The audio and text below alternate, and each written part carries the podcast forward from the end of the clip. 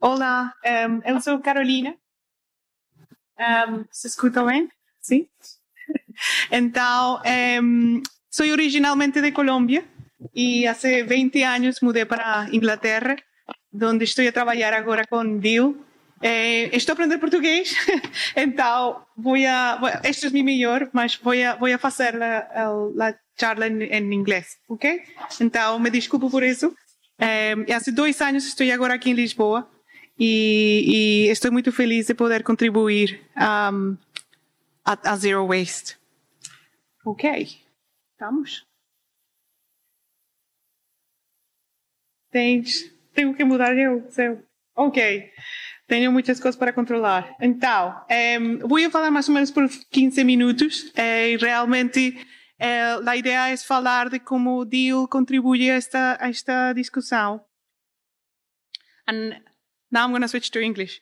So I want to talk about donut economics and what we do in DEAL, Doughnut Economics Action Lab, and how can we support everyone who is working in zero waste. So at DEAL, what we what we would take always from the from the backstage is to think about the wider context and where we are at this moment in life. So it sets the context to where and why DEAL and donut economics emerges and is situated in. So we are, I'm sure all of you agree, in an era of multiple crises, of lots of different challenges. And this is not changing at the same time, sorry.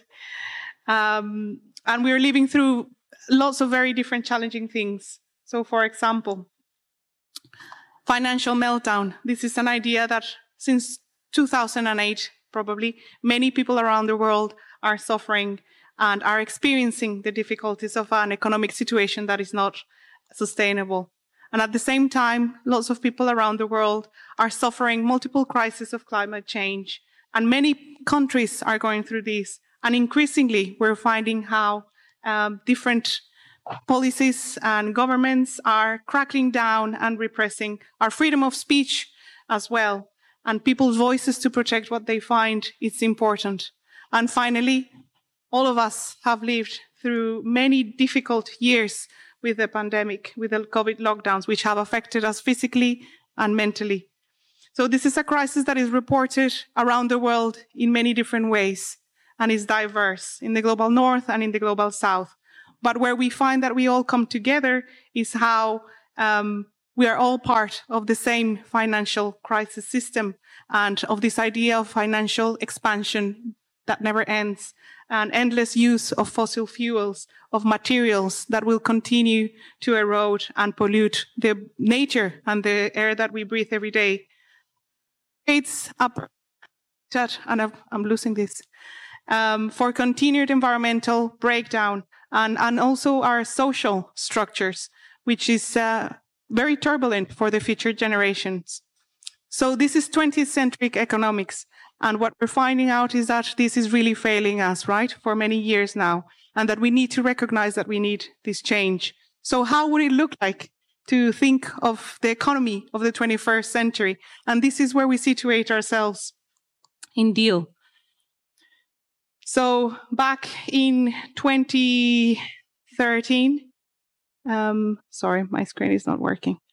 Um, we need, we, Kate Raworth, who many of you may know, back in 2017, actually, she launched this book of donut economics that drew together lots of different thoughts of economics, bringing together ideas of feminist economics, uh, perhaps not very mainstream, but also ecological economics, behavioral economics, and complexity economics, which is very different to the current economy that we have at the moment.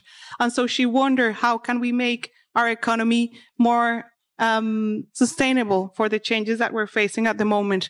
And at the center of these ideas, we have the donut. So this is the donut, a compass that we present and we offer as a compass for humanity in the 21st century, where we recognize that the goal is how do we meet uh, everyone's goals, all of our necessities, without overshooting the boundaries of the planet. So this means leaving no one falling short of our needs, uh, of the essential, no one in the hole, but also how do we make sure that we take care of our planetarium boundaries? So water, good food, health, etc.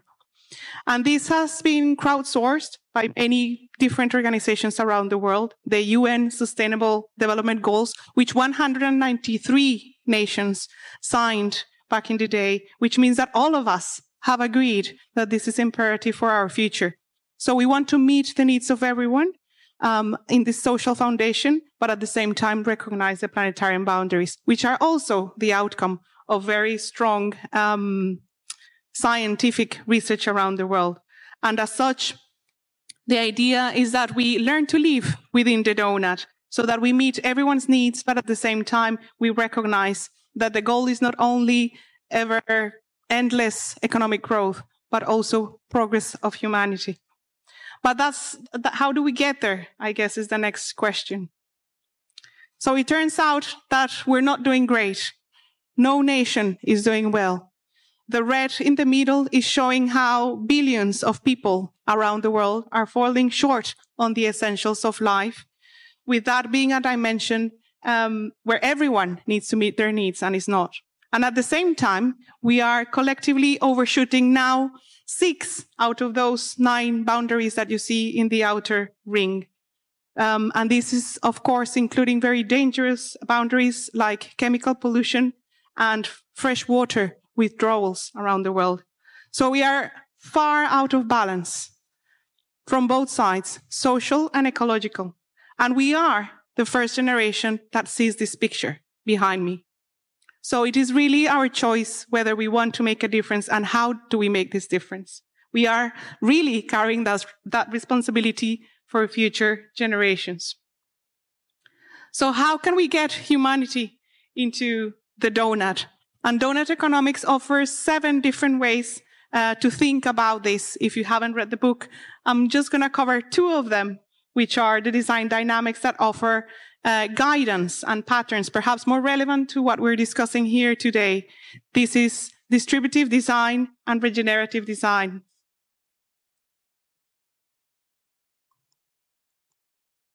So I'm going to talk through the first one, um, we have inherited, and this is really present in what we're discussing today, a very linear degenerative system thinking from the 20th century, which takes Earth's resources in an exploitative way and makes them into new things that we use for a few days and then we discard.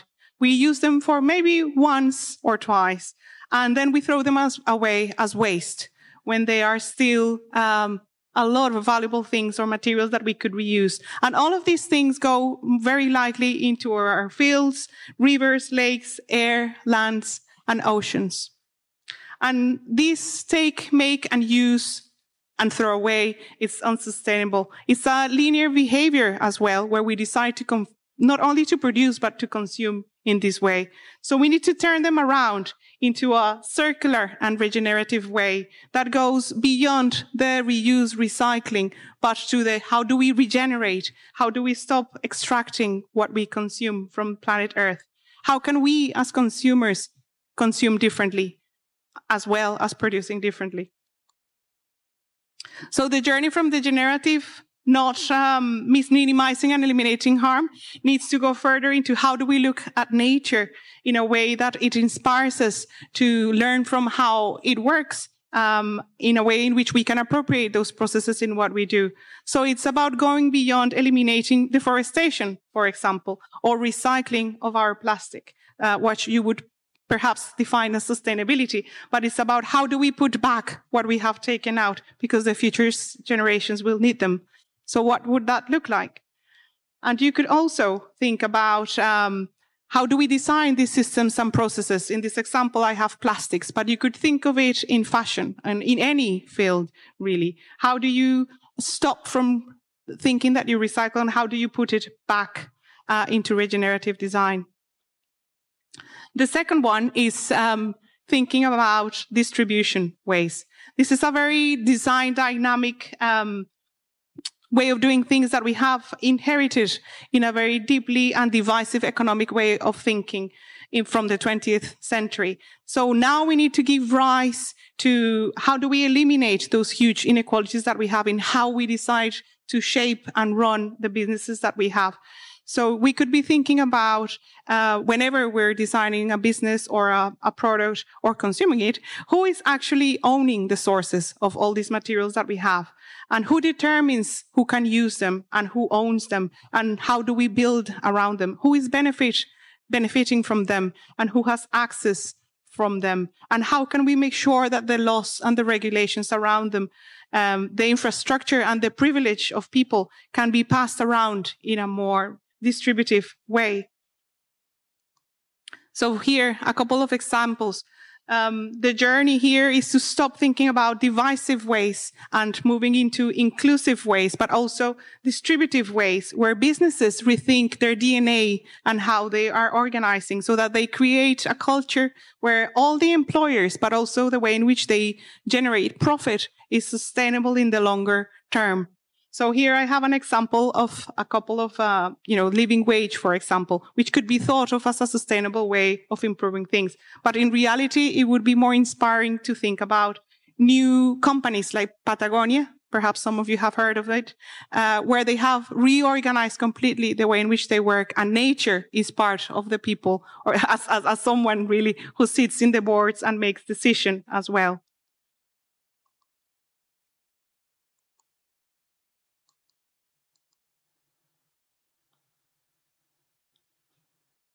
So here in this example, um, I just wanted to show some of the current businesses models that are beginning to emerge, um, where we can rethink of how do we organize these uh, companies in giving different rights to the factory workers, for example, but also the people who are actually traveling around or who are buying things. And hopefully some of these businesses you can recognize there.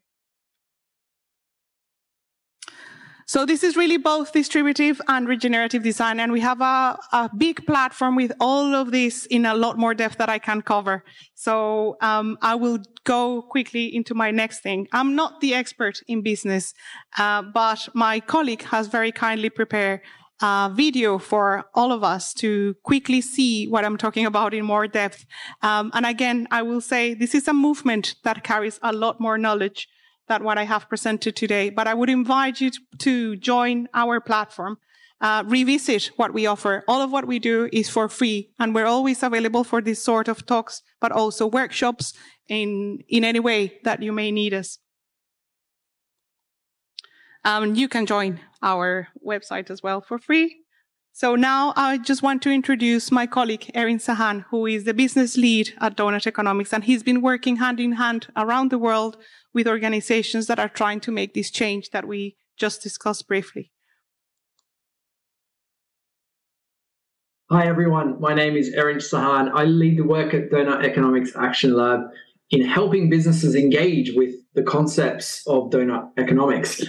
Now, I'm going to give you a little bit of a practical insight and a bit of an overview. I'm going to build on what you've already heard in terms of the conceptual introduction, maybe repeat a little bit of it, uh, it, but mostly on ways businesses and those who engage with business can use these tools that we've been creating on Donut Economics for the world of business.